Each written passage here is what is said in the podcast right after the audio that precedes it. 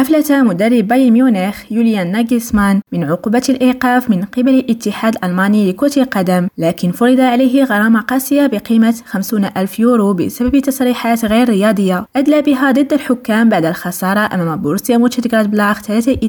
في الدوري المحلي السبت الماضي وسيكون ناجلسمان حاضرا على دكة البدلاء في قمة المرحلة الثانية والعشرين ضد مضيفه وشريكه في الصدارة يونيو برلين الأحد المقبل وأوضح الاتحاد الألماني أن ناجلسمان وافق على دفع الغرامة وفتح الاتحاد الألماني تحقيقا الأحد بعد اقتحام ناجسمان غرفة ملابس الحكام في موتشنكات بلاخ بعد سفارة النهاية حيث فجر غضبه بسبب الطرد المبكر لقطب دفاعه الدولي الفرنسي دايوت أوباميكانو وتحديدا في الدقيقة الثامنة سكين أمرسو كريم راديو برلين